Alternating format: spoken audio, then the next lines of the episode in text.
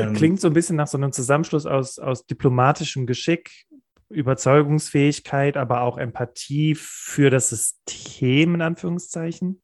Ja, zumindest braucht man so ein, so ein systemisches Verständnis, um, mhm. um eben dieses System auch äh, letztendlich verändern und, und ja, überwinden klingt zu viel, aber um dieses System verändern zu können, zumindest in Teilen. Es gibt auch so um die Akzeptanz von nachhaltiger und kultureller Veränderung, weil es gibt ja doch ein großes Beharrungsvermögen heute. Also das ist, glaube ich, auch wichtig.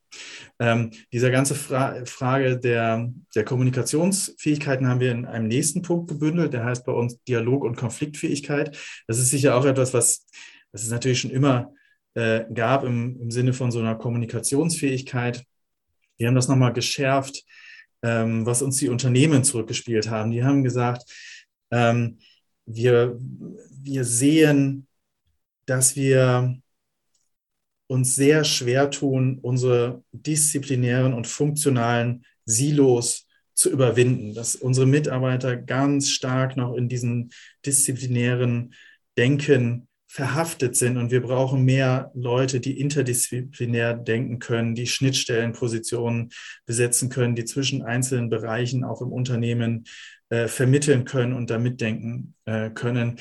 Das haben wir so ein bisschen auch unter dieser Dialog- und Konfliktfähigkeit äh, verstanden. Es geht um das Ausgleichen von, von Spannungen und ähm, Verständnis für widersprüchliche Perspektiven und Umgang mit Ambiguitäten. Das, das ist ja etwas, was, was es im Augenblick ähm, ja. Woran es so ein bisschen mangelt, richtig? Also sobald genau. jemand anderer Meinung ist, bist du doof, quasi, so nach dem Motto. Genau. Insofern haben wir in diese Richtung nochmal dieses, dieses Thema Kommunikationsfähigkeit ähm, geschärft. Und das dritte oder die fünfte ähm, transformative äh, Kompetenz ist diese, diese Missionsorientierung, so eine, so eine äh, ich entwickle eine Mission, ich schaffe ein Missionsnarrativ. Es ist die Fähigkeit, Menschen zu inspirieren, zu überzeugen und zu bewegen. Ähm, das ist so unsere, unsere fünfte transformative Kompetenz, um, um eben so eine Lösungsstrategie, die man ähm, entwickelt hat, um, um ein innovatives Produkt, eine innovative Dienstleistung, ein innovativer Prozess, wenn man das hat, um das auch langfristig durchsetzen zu können. Du hattest eben gesagt, dass die transformativen Kompetenzen umso wichtiger sind. Ist bei eurer Studie herausgekommen, was jetzt überwiegt? Also sind es eher, ich nenne es jetzt mal menschliche Kompetenzen, weil das kann ja nur sehr schwer irgendwie ein Computer machen, ne? eben gerade dieses systemische Verständnis. Also digital versus, versus menschliche Kompetenzen. Könnt ihr herauslesen aus der Studie, was denn tatsächlich wichtiger ist? Ja, die, die Frage ist so nicht richtig gestellt, ähm, weil sich das ja nicht ausschließt, die, die digitalen Kompetenzen. Was, was, ich, was ich am Anfang genannt habe, diese technologischen Kompetenzen, die UX-Designer, das sind, das sind ja neue Berufe. Ja, die, die ähm, äh, da schreibt man eine bestimmte Stelle für aus und sucht einen Software-Developer und die sind gerade äh, gnadenlos am, am Arbeitsmarkt gesucht. Das sind, das sind digitale Fachkompetenzen, viel, viele Informatikkompetenzen.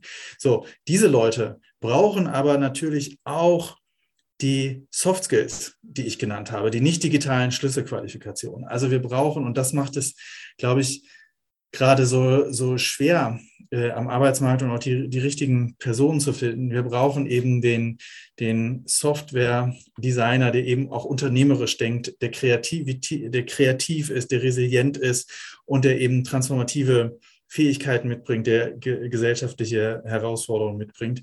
Also das ist ja, das ist kein, kein Entweder-Oder. Wir brauchen die mit den technologischen Kompetenzen sowieso am Arbeitsmarkt, weil es dafür viel mehr äh, Jobs in Zukunft gibt. Aber die anderen, die klassischen Kompetenzen, die brauchen eigentlich alle Mitarbeiter, egal wo sie sind. Und auch alle Mitarbeiter brauchen gewisse digitale Kompetenzen. Ich nenne jetzt mal, dass es ganz viele Personen gibt, die in Zukunft mit Daten äh, arbeiten werden. Es gibt Versicherungen, die gesagt haben, alle Mitarbeiter meines Unternehmens brauchen Datenkompetenzen. Und zwar von meinem Versicherungsmathematiker bis hin zum äh, bis hin zum Hausmeister, der zumindest etwas äh, wissen muss über ähm, äh, Daten und ähm, Geheimhaltung und Datenschutz. Und das müssen einfach alle äh, im Unternehmen wissen. Also es gibt diese, diese Querschnittsdatenkompetenzen oder Querschnittsdigitalen Kompetenzen, diese ähm, Kollaboration mit digitalen Tools, die heute einfach jeder Mitarbeiter können muss. Ähm, und deswegen kann man hier nicht so, ein, äh, nicht so sagen, das eine ist wichtiger als das andere, sondern wir brauchen ähm, die, die Berufe mit technologischen Skills, wir brauchen die Informatiker, die aber auch kreativ und lösungsfähig sind. Wir brauchen aber auch die, äh, die Fachleute aus anderen Disziplinen, die aber wiederum digitale Skills äh, besitzen. Das heißt also quasi eine gewisse, eine Freundin von mir hat es mal sehr schön gesagt, eine gewisse digitale Gewandtheit ist einfach wichtig.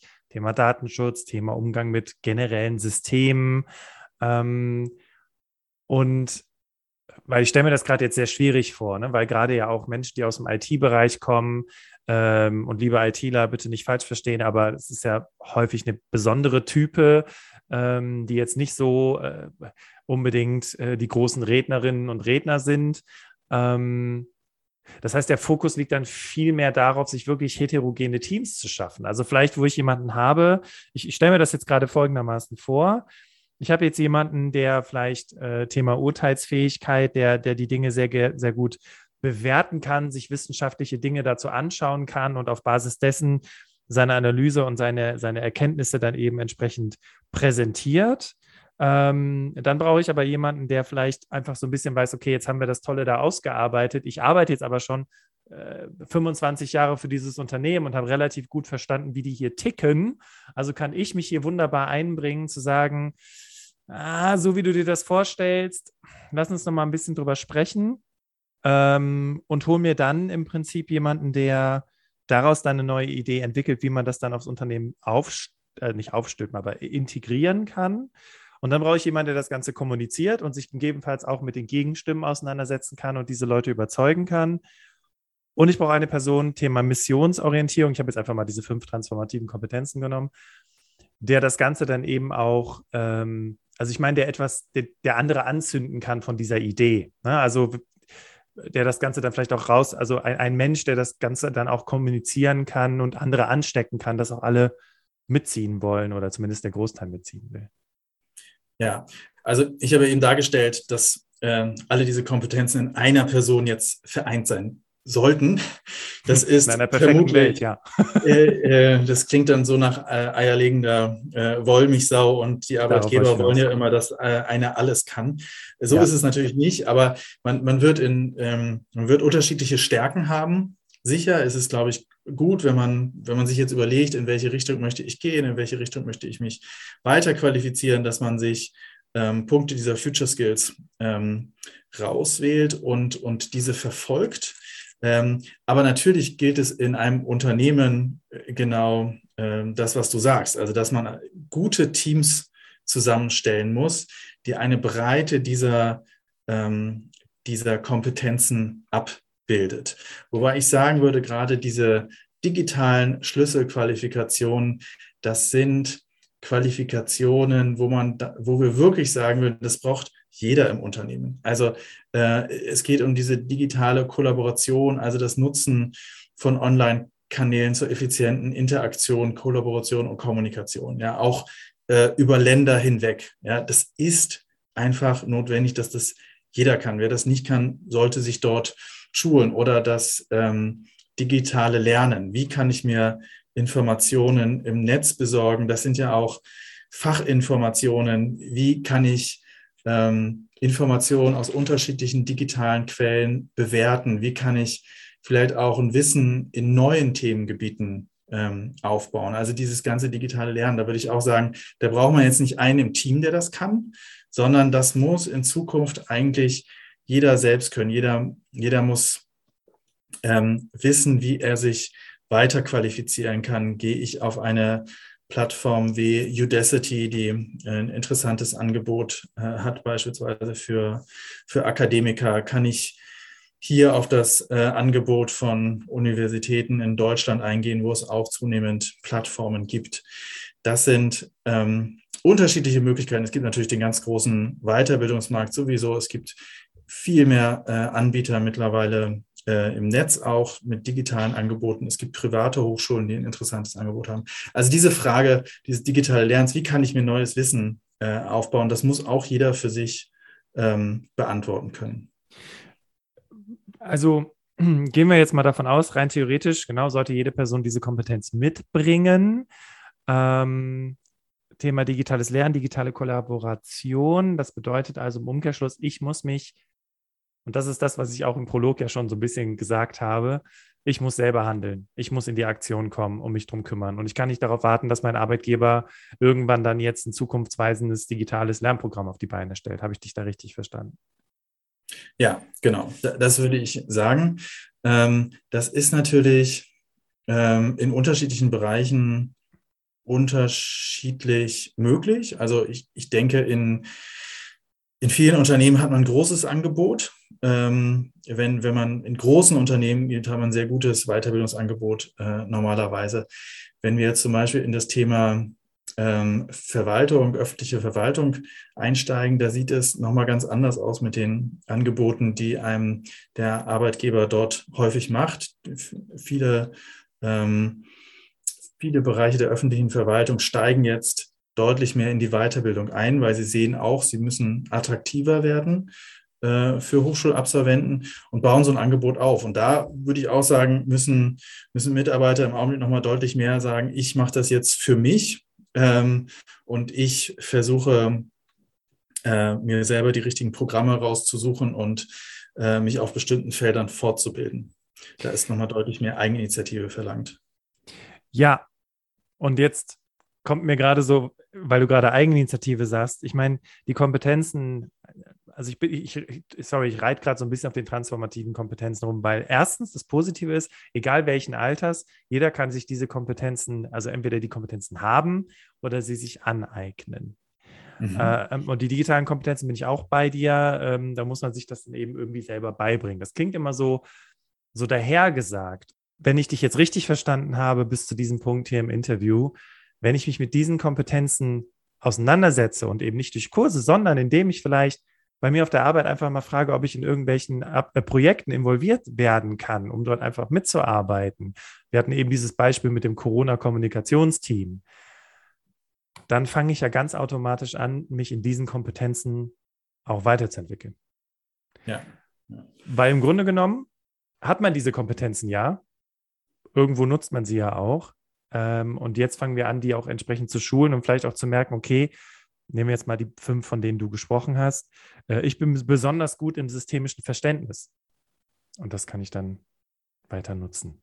Ja, ich glaube, was Unternehmen noch machen können, ist, und das habe ich am Anfang auch schon so ein bisschen gesagt, ist, dass sie ähm, einfach die Kultur versuchen, in einem Unternehmen äh, zu verändern. Ähm, dass es selbstverständlicher wird, ähm, dass man nicht nur auf seinen kleinen Bereich schaut, sondern dass man sich äh, unterschiedlich agiert. Es geht darum, dass die, die Unternehmen so kleine Startups gründen, wo einfach eine andere Kultur herrscht, eine andere Kultur des Austausches wo und wo man dann solche Kompetenzen auch eben schneller äh, erlernt, als sagen wir mal in einem äh, bürokratischeren äh, Unternehmen. Und ähm, ich glaube, dass, wenn, wenn, wenn du fragst jetzt, wo, wie kann man die Motivation dazu schaffen? Ich glaube, das eine ist Motivation, das andere ist tatsächlich auch eine Unternehmenskultur, die man, die man ändern muss. Und da kann man ja eben, also was ich immer ganz interessant finde, falls jetzt einige hier zuhören und sagen, bei mir in der Firma gibt es das nicht. Ähm, eine sehr gute Freundin von mir, nennen wir sie Katrin. Katrin arbeitet für einen großen Konzern, der auch schon viele Jahre am Markt ist im Dienstleistungssegment. Und die hat angefangen zu arbeiten im Bereich IT-Projektmanagement. Und die sagte zu mir, nachdem sie dort ein paar Monate gearbeitet hat, Bastian, das ist unglaublich, ich hätte nie gedacht, dass dieser Konzern so modern ist.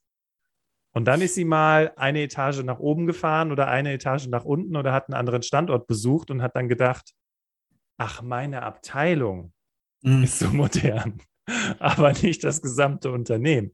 Und jetzt ist sie mittlerweile vom IT-Projektmanagement ins interne Consulting gewechselt. Das heißt, diese, und das ist interessant an diesem Konzern, weil der ja eben auch erkannt hat, okay, wir, wir wollen unsere Unternehmenskultur verändern von innen heraus. Äh, und deswegen gibt es jetzt ganz viele Projekte im, in, mhm. in Blick auf, wo wollen wir hin. Mhm. Und also du, du nickst gerade schon, das, das hören die Leute ja leider nicht, aber ich glaube, du hast das auch erlebt, richtig? Dass es Unternehmen gibt, wo es Abteilungen gibt, die sind State of the Art und gehst eine Tür weiter und du hast das Gefühl, du bist, hast eine Zeitreise gemacht.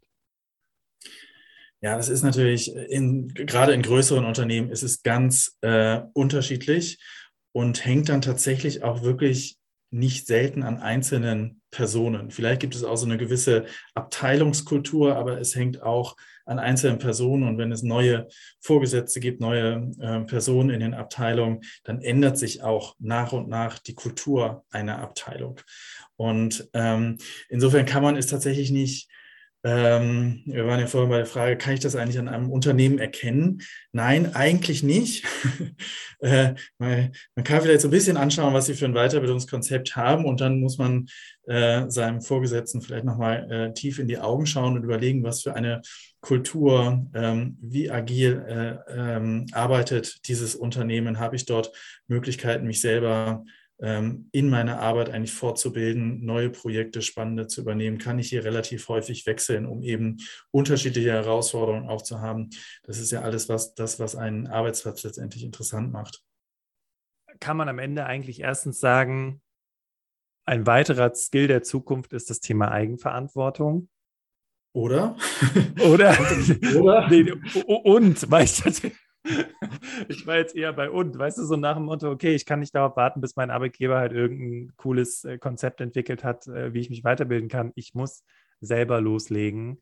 Und ähm, am besten mache ich das und das finde ich cool, weil im Grunde genommen hast du mir jetzt quasi auch so ein bisschen die Verunsicherung genommen, so, ja, du musst dann den und den Kurs belegen.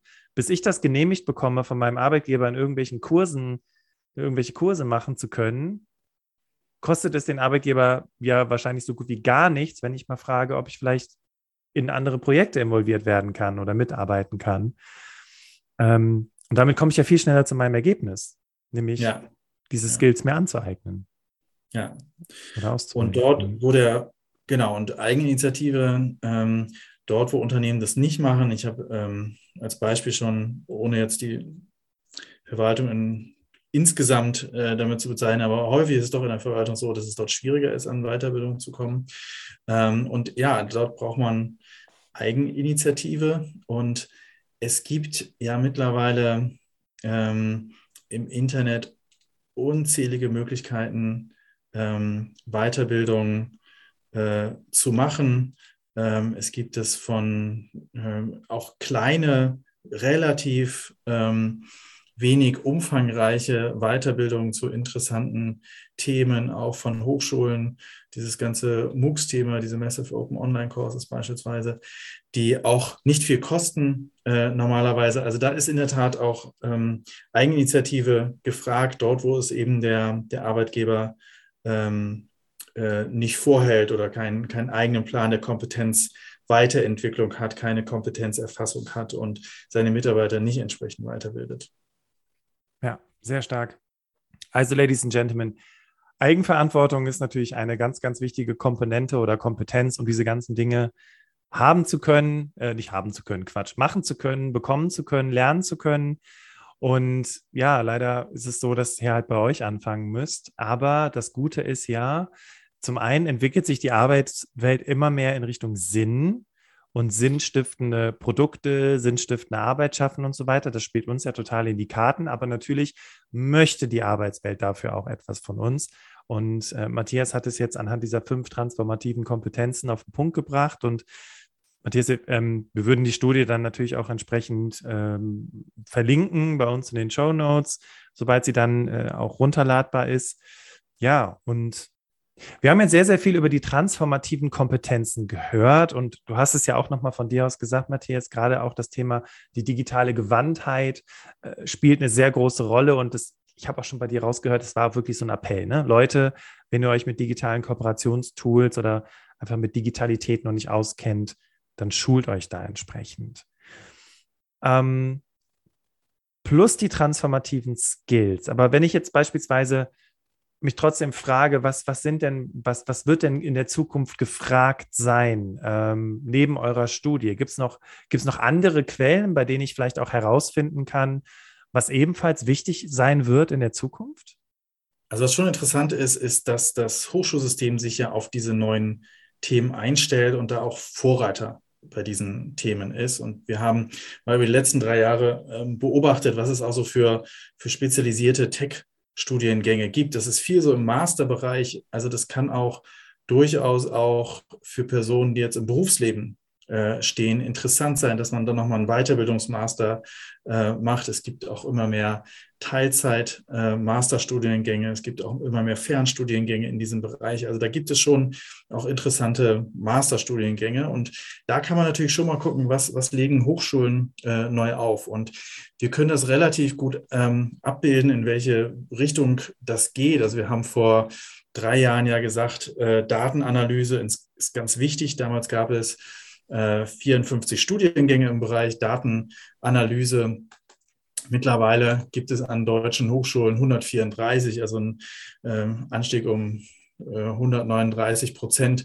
Und insgesamt von diesen ganzen Tech-Studiengängen haben wir mittlerweile 311 Studiengänge. Da haben wir fast eine Verdreifachung äh, dieser Studiengänge in den letzten drei Jahren. Also die, die Hochschulen sind da schon auch sehr bemüht und, und, und haben dann sehr interessantes Angebot in diesem Bereich. Und da kann man durchaus auch mal schauen. Das ist äh, beispielsweise der Hochschulkompass, der Hochschulrektorenkonferenz, hat da in, in den Überblick, welche Studiengänge es ganz Deutschland gibt. Das ist nicht unbedingt übersichtlich, weil es 18.000 Studiengänge gibt. Da muss man ein bisschen suchen. Okay. Ähm, aber wenn man mit den richtigen ähm, Wörtern dort reingeht, dann findet man dort auch sehr interessante Angebote und auch Angebote, die jetzt für die eigene persönliche Situation, man, man kann beispielsweise nur ein Fernstudio machen oder so, auch äh, angemessen ist. Cool, also das heißt, ich kann im Prinzip auch noch ein, ein Abendstudium dranhängen beispielsweise. Ich meine, ich habe auch berufsbegleitend studiert seinerzeit, äh, tatsächlich aber eigentlich eher wegen des Geldes, also im Sinne von, Hauptsache ich habe ein Studium, dann kriege ich mehr Geld. Ähm, heute würde ich es anders machen. also für diejenigen, die hier zuhören, falls ihr auch darüber nachdenkt, zu studieren, um mehr Geld zu haben, na, so viel ist es nicht geworden. Und tatsächlich äh, kann man auch sagen, dass es weitaus clevere Strategien gibt als diese. Und also die Kombination aus Weiterbildung und sich in Projekte involvieren lassen, habe ich jetzt habe ich jetzt so am Schluss rausgehört, ist eigentlich die beste Möglichkeit, um eben auch zukunftsfähig zu bleiben. Also das ist eine, das ist eine gute Kombination und ähm, interessant sind natürlich immer die, die Schnittstellen. Also ich sage jetzt mal, Big Data Medizin, wenn man Medizin studiert, dass man dann einen, einen, einen Schwerpunkt auf dieses Big Data Thema legt. Oder wir sehen ja neue, neue Berufe wie, wie der Datenjournalist. Man, man ist eigentlich als Journalist ausgebildet und nimmt dann aber noch dieses äh, Datenthema mit und wird Datenjournalist. Also das sind so interessante Schwerpunkte, die man, im, die man dann noch in seinem ausgebildeten Fach noch dazu nehmen kann. Und damit ist man in der Tat auf dem, auf dem Arbeitsmarkt äh, im Allgemeinen sehr gut gerüstet. Ah, klasse, sehr gut. Ladies and Gentlemen, wir kommen so langsam Richtung Ende des Podcast-Interviews und äh, Matthias und ich, wir hätten, glaube ich, noch stundenlang sprechen können, weil gerade dieses Thema Zukunftsfähigkeit ähm, deswegen ja auch eine große Rolle spielt, damit du einfach weißt, womit du dich in Zukunft auseinandersetzen sollst, worauf du deinen Fokus legst. Vor allem, wenn es die Frage gibt, ah, was will ich beruflich machen? Ähm, ich weiß nicht so richtig, äh, welcher Job zu mir passt, dann kann man zumindest schon mal sagen, das sind Dinge, die in der Zukunft auf jeden Fall fürs Geld sorgen werden, ne, wenn man sich auf diese Dinge konzentriert. Und äh, deswegen erst nochmal ein ganzes Herz, ganz herzliches Dankeschön an dich, lieber Matthias, für den ganzen Input. Sehr gerne. Und äh, auch an euch, Ladies and Gentlemen, fürs Zuhören und fürs Dabeisein hier im Berufsoptimierer Podcast. Und ja, ich muss ganz ehrlich sagen, ich finde es echt cool, vor allem gerade mit diesen transformativen Kompetenzen, sich damit einfach näher zu beschäftigen. Vor allem in der aktuellen Zeit, äh, wo wir merken, was passiert, wenn man nicht diese Kompetenzen besitzt. Und ja, ich wünsche euch ganz viel Spaß beim Aneignen, Ausprobieren und ähm, sage nochmal Dankeschön und ja, verabschiede mich mit dem oder übergebe das letzte Wort an unseren Interviewgast Matthias. Dankeschön. Ja, Bastian, äh, ich danke dir sehr und ich habe eine wichtige Zahl unserer Studie jetzt noch gar nicht genannt, und zwar den Bedarf, den wir äh, ausgerechnet haben. Wir haben ähm, auf Basis unserer Befragung von Unternehmen ähm, geschätzt, wie viele Personen wir in fünf Jahren mit äh, Tech-Skills brauchen. Und wir sind darauf gekommen, dass wir rund 780.000 Tech-Spezialisten in fünf Jahren benötigen. Und ähm, das zeigt nochmal diesen, diesen riesen Bedarf an digitalen, an Personen, die digitale Skills haben. Und deswegen ähm, tatsächlich, wie hast du es vorhin genannt, äh, mein Appell an die äh, Hörerschaft, das sind wichtige Skills für die Zukunft, die auf dem Arbeitsmarkt sehr nachgefragt werden. Und jeder, der die Chance und äh, die Eignung hat und den Willen hat, äh, sich diese anzueignen, äh, der soll das tun. Ja, Dankeschön.